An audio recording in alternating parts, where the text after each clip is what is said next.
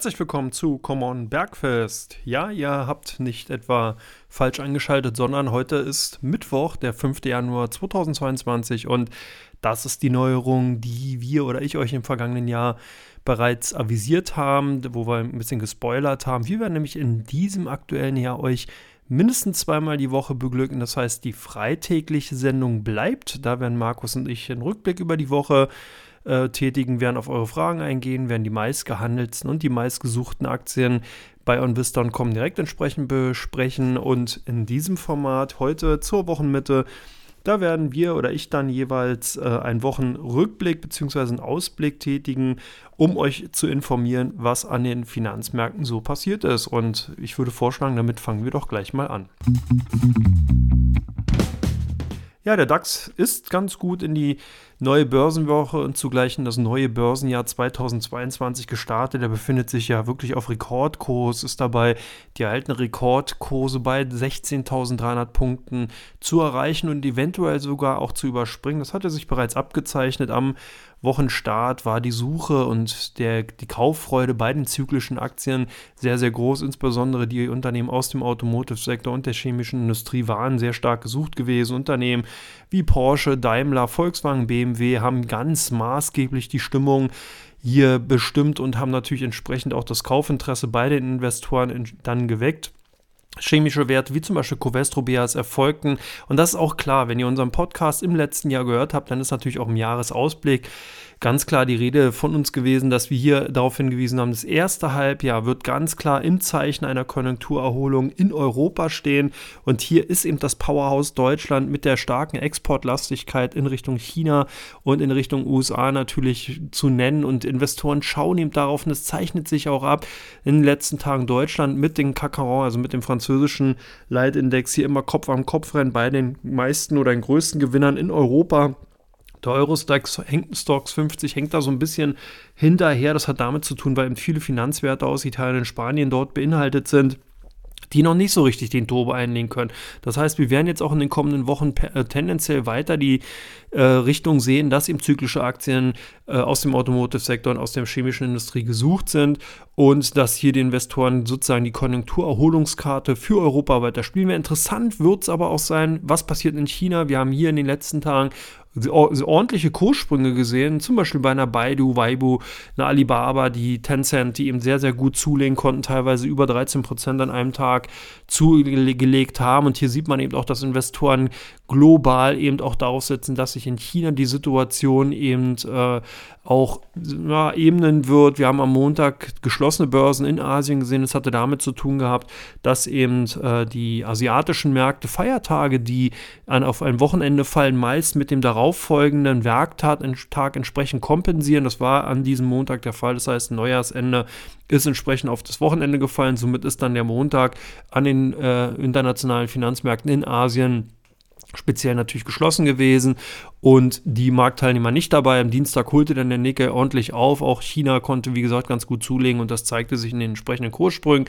Sicherlich auch eine Erleichterung. Wir hatten zum Wochenstart Nachrichten in Richtung äh, oder Ausrichtung China Evergrande gesehen oder gehört, wo eben Spekulationen waren, ob das Unternehmen mit schlechten Nachrichten aufwarten wird. Am Dienstag waren die Aktien äh, dann vom Handel ausgesetzt gewesen. Da waren eben doch sehr, sehr starke Befürchtungen, ob jetzt hier vielleicht eine Insolvenz angemeldet wird. Das ist aber nicht eingetreten, sondern hier sind lediglich Projekte auf einer Insel in China äh, zurückgefahren worden. Die mussten Gebäude, fertiggestellte Gebäude abgerissen werden. Und zwar auch nicht in der Größenordnung, wie man zuvor befürchtet hatte, sondern wesentlich weniger.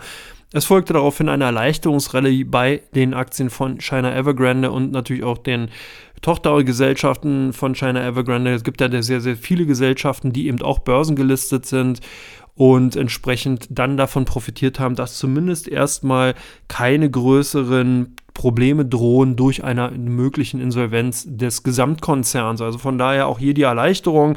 Konjunkturzahlen folgten natürlich auch. Wir haben Einzelhandelsumsätze aus Deutschland gesehen, die naturgemäß, wie man es erahnen konnte, schlecht waren. Es war ja schon so die ein oder anderen Nachrichten durchgesickert, dass das Weihnachtsgeschäft nicht wirklich rosig verlief. Ist ja auch kein Wunder, wer will denn auch schon mit so einem Lappen vor dem Gesicht im Endeffekt und bei den ganzen Restriktionen entsprechend dann die Weihnachtsgeschäfte erledigen. Das Ganze hat sich ganz klar online verlagert und entsprechend äh, haben davon natürlich ganz, ganz andere Unternehmen profitiert. Das heißt, die Einzelhandelsumsätze waren aus meiner Sicht daraus ganz klar absehbar, dass die schlecht ausfallen werden. Äh, ist schlecht für den stationären Handel, das ist ganz klar zu attestieren, aber es ändert nichts daran, dass die Situation entsprechend in Richtung Onlinehandel, in Richtung digitale Welt geht. Und das haben aus meiner Sicht heraus zumindest erstmal die Einzelhandelsumsätze für die letzten Monate entsprechend gezeigt. Dann heute zur Wochenmitte äh, die lang erwarteten ADP-Beschäftigungsänderungszahlen äh, von der ADP-Agentur aus den USA, die sogenannten inoffiziellen Arbeitsmarktdaten, die wirklich extrem fest reingekommen sind. Hier also wirklich selbst die kühnsten Erwartungen und die optimistischsten Erwartungen noch übertroffen worden sind. Dann gab es so ein bisschen jetzt die Befürchtung, könnte die US-Fed dadurch ihre Meinung ändern, könnte man jetzt vielleicht das Tapering beschleunigen und vielleicht sogar mehr oder stärker die Zinsen annehmen. Ich denke, dass diesen Spekulationen derzeit kein Raum gegeben werden sollte. Die sind noch wesentlich verfrüht. Hier ist einfach noch nicht abzusehen, wie sich die Gesamtkonjunktur in den USA entwickeln wird, zumal die US-Fed auch ganz klar auf die Inflationsentwicklung schaut. Und da werden sicherlich ganz, ganz andere Zahlen eben nochmal wichtig sein. Wir bekommen auch nochmal den ISM nicht verarbeitenden Gewerbeindex morgen am Donnerstag aus den USA und dann natürlich am Freitag um 14.30 Uhr die offiziellen Beschäftigungszahlen außerhalb der Landwirtschaft in den USA. Hier auch nochmal ganz interessant. Die Prognose liegt bei 400.000 äh, neu geschaffenen Stellen. Jetzt muss man eben sehen, ob entsprechend auch bullische Signale anzunehmen sind. Wenn man sich den ADP-Bericht von heute eben entsprechend äh, zu Gemüte führt, dann darf man davon ausgehen, dass am Freitag durchaus positive offizielle Arbeitsmarktzahlen veröffentlicht werden dürften. Also von daher sicherlich nochmal ganz spannend. Für den DAX bedeutet das weiterhin eine sicherlich sehr äh, ja, aufschlussreiche und auch bullische Woche. Das heißt, hier dürfte die Rekordjagd weitergehen. Ich rechne wirklich damit, dass wir in dieser Woche neue Rekordkurse sehen. Was dann passiert in der kommenden Woche, könnte vielleicht eine kleine Konsolidierung sein, wird sich aber alles zeigen. Da werden wir uns auf jeden Fall dann am kommenden Mittwoch nochmal hören insgesamt. Auch nochmal aus der zweiten Reihe ein paar interessante Nachrichten, Kali und Salz hier aus Europa, aus Deutschland natürlich davon profitiert, dass die Kali-Preise sehr, sehr stark angezogen sind.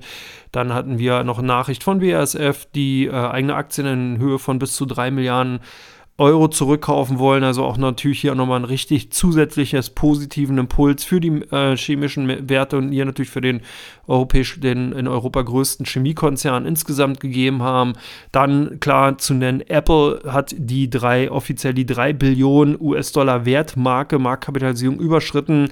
Da darf man natürlich auch die Frage stellen, ob ein Konzern auch selbst natürlich mit diesen Produkten und auch mit dieser Wachstumsdynamik, aber tatsächlich diese Marktbewertung rechtfertigen kann. Drei Billionen, also wirklich die europäischen Billionen, das ist wirklich meine Ansage und dürfte mehr wert sein als der komplette DAX 40. Das müsst ihr jetzt nochmal eruieren, aber aus meiner Sicht heraus, ja, der liegt aus, dürfte da drunter liegen.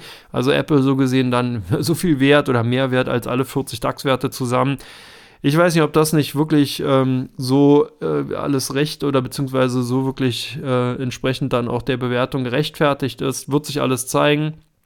Ähm, wir haben bu bu bullische Worte von JP Morgan für deutsche Aktien insgesamt oder die Aktienmärkte inter äh, international gehört, die eben auch der Meinung sind, dass an Aktien erstmal keine Alternative oder kein Weg vorbeiführen wird. Gerade im Gesamtumfeld jetzt sollte man die an Finger von Anleihen und Anlagen in Festgeld bzw. in Cash ähm, lassen. Hier hat man sozusagen nur Nachteile durch die Inflationsentwicklung natürlich zum einen und natürlich auch der Zinspolitik zum anderen. Das heißt, die Analysten von JP Morgan und ich glaube Goldman Sachs ist heute auch nochmal dazu gekommen, bullish für Aktien. Das ist natürlich auch nochmal ganz interessant, könnte nochmal so ein kleines Momentum geben. Insgesamt sind auch weiterhin die Flugzeugaktien, Flugzeugbranchen generell und Reisekonzerne sehr, sehr stark gesucht gewesen am Dienstag. Alles natürlich auch Positionierung für das kommende Jahr, weil man eben davon ausgehen kann, dass ab der zweiten Jahreshälfte 2022 auch hier wieder andere Zeiten auf die Unternehmen zukommen. Die Post-Pandemie-Phase, wenn man es so will, kann dann eben für die Unternehmen insgesamt natürlich auch entsprechend positiv ausfallen. Also das schon mal nicht schlecht. Ja, dann äh, wird sich natürlich auch zeigen, wie ähm, die Börsen am Donnerstag bzw. am Freitag sich entwickeln. Ich denke, wenn man hier den vorausschauenden Blick hat, dann, wie gesagt, ist hier natürlich klar zu nennen, dass äh, heute das äh, US-Fed-Meeting um 20 Uhr am Mittwoch äh, erstmal abgewartet werden wird. Die Marktteilnehmer werden hier sicherlich mit Argus-Augen natürlich drauf schauen, was die US-Gouverneure bzw. der Vorsitzende Jerome Powell hier zu, äh, zu, seinem Besten gibt, auch natürlich im Kontext zu den vorhin genannten Konjunkturdaten. Da wird man wahrscheinlich auch nochmal sehen, was äh, vor allen Dingen aus der letzten Sitzung heraus für ein Abstimmungsverhältnis war. Das heißt, die US-Protokolle werden halt veröffentlicht und dann kann man eben versuchen zu antizipieren, wie sich eben dies, äh, das, USF, äh, US Fed Board entsprechend positioniert hat. Also sicherlich auch nochmal sehr, sehr spannend und auch sehr richtungsweisend für die Gesamtmärkte an sich. Ähm, insgesamt zeigen sich auch die, wie soll man sagen, alternativen Investments vielleicht nicht, aber die Kryptowährungen derzeit auch wieder fester. Bitcoin wurde heute auch nochmal entsprechend in einem Report erwähnt, dass man hier davon ausgeht, dass die äh, Anlage, weitere Anlagegelder in 2022 in Richtung Cryptocurrencies und hier natürlich dann eben in der bekanntesten Kryptowährung, dem Bitcoin, weiter fließen werden. Gold hat heute auch nochmal den Ritterschlag von einer großen US-Investmentbank bekommen. Das heißt, hier ist man in, auf der bullischen Seite und geht davon aus, dass Gold zumindest wieder an der 2000 US-Dollar-Marke kratzen könnte. Also auch nochmal eine sehr interessante Entwicklung und von daher nennenswert in diesem Kontext. Also äh, sicherlich auch nochmal ganz spannend, wenn man eben auch sieht, dass Gold ja eigentlich eher die Funktion eines sicheren Hafens hat und ja eigentlich eher in Phasen von zum einen natürlichen stürmischen Zeiten, politischen Unwägbarkeiten, beziehungsweise natürlich auch auf der anderen Seite eben in Zeiten von steigender Inflation eigentlich eher tendenziell gesucht ist. Und damit ist es ganz interessant eben auch als Kaufargument zu sehen, ob die Inflation tatsächlich weiter ansteigen wird oder eben auf dem aktuellen Niveau tendenziell erst weiter vorhanden bleibt bleibt.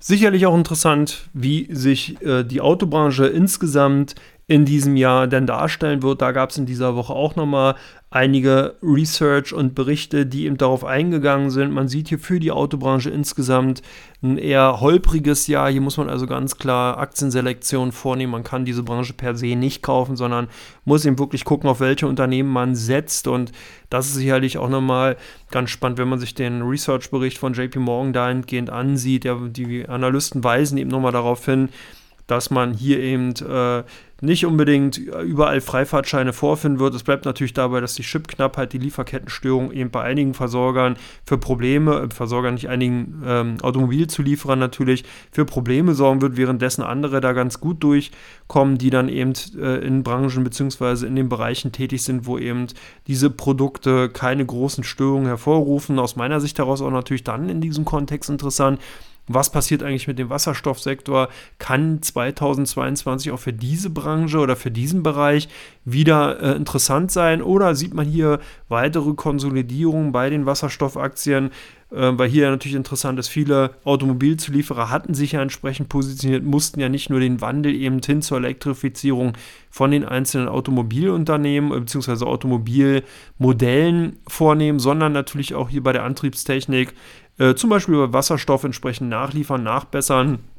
Und äh, das ist halt auch nochmal ganz spannend. Zum, zum Beispiel die, ähm, der Automobilzulieferer Ellering Klinger davon profitiert, dass die eben hier löblich von JP Morgan Analysten genannt worden sind. Die Aktien nennen heute am Mittwoch fast 20 Prozent im Plus. Und so zeigt sich das auch gerade im gesamten Nebenwertesegment, dass viele Unternehmen eben davon profitieren, dass hier der Fingerzeit von vielen Analysten, von vielen Research-Häusern in diese Richtung gegangen ist. Man guckt also auch schon so ein bisschen in die zweite Reihe und äh, will natürlich davon profitieren, dass eben gerade viele Branchen aus der ersten Reihe derzeit so gut profitieren, eben wie gesagt der Automotive-Sektor und dann natürlich auch in der zweiten Reihe bei den Automobilzulieferern entsprechende Perlen vorhanden sind.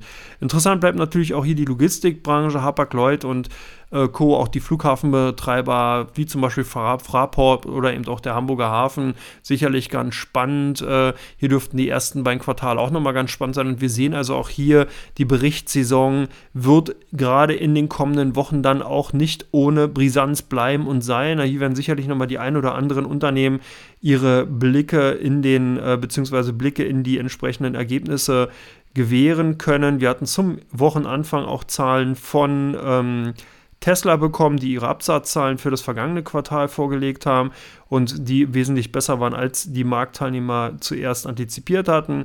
Wir hatten auch andere große Finanzhäuser wie die Bank of America, die ebenfalls schon mal so einen kleinen Ausblick gegeben haben, beziehungsweise einen Rückblick für das vierte Quartal 2021 und einen Ausblick eben für das erste Quartal.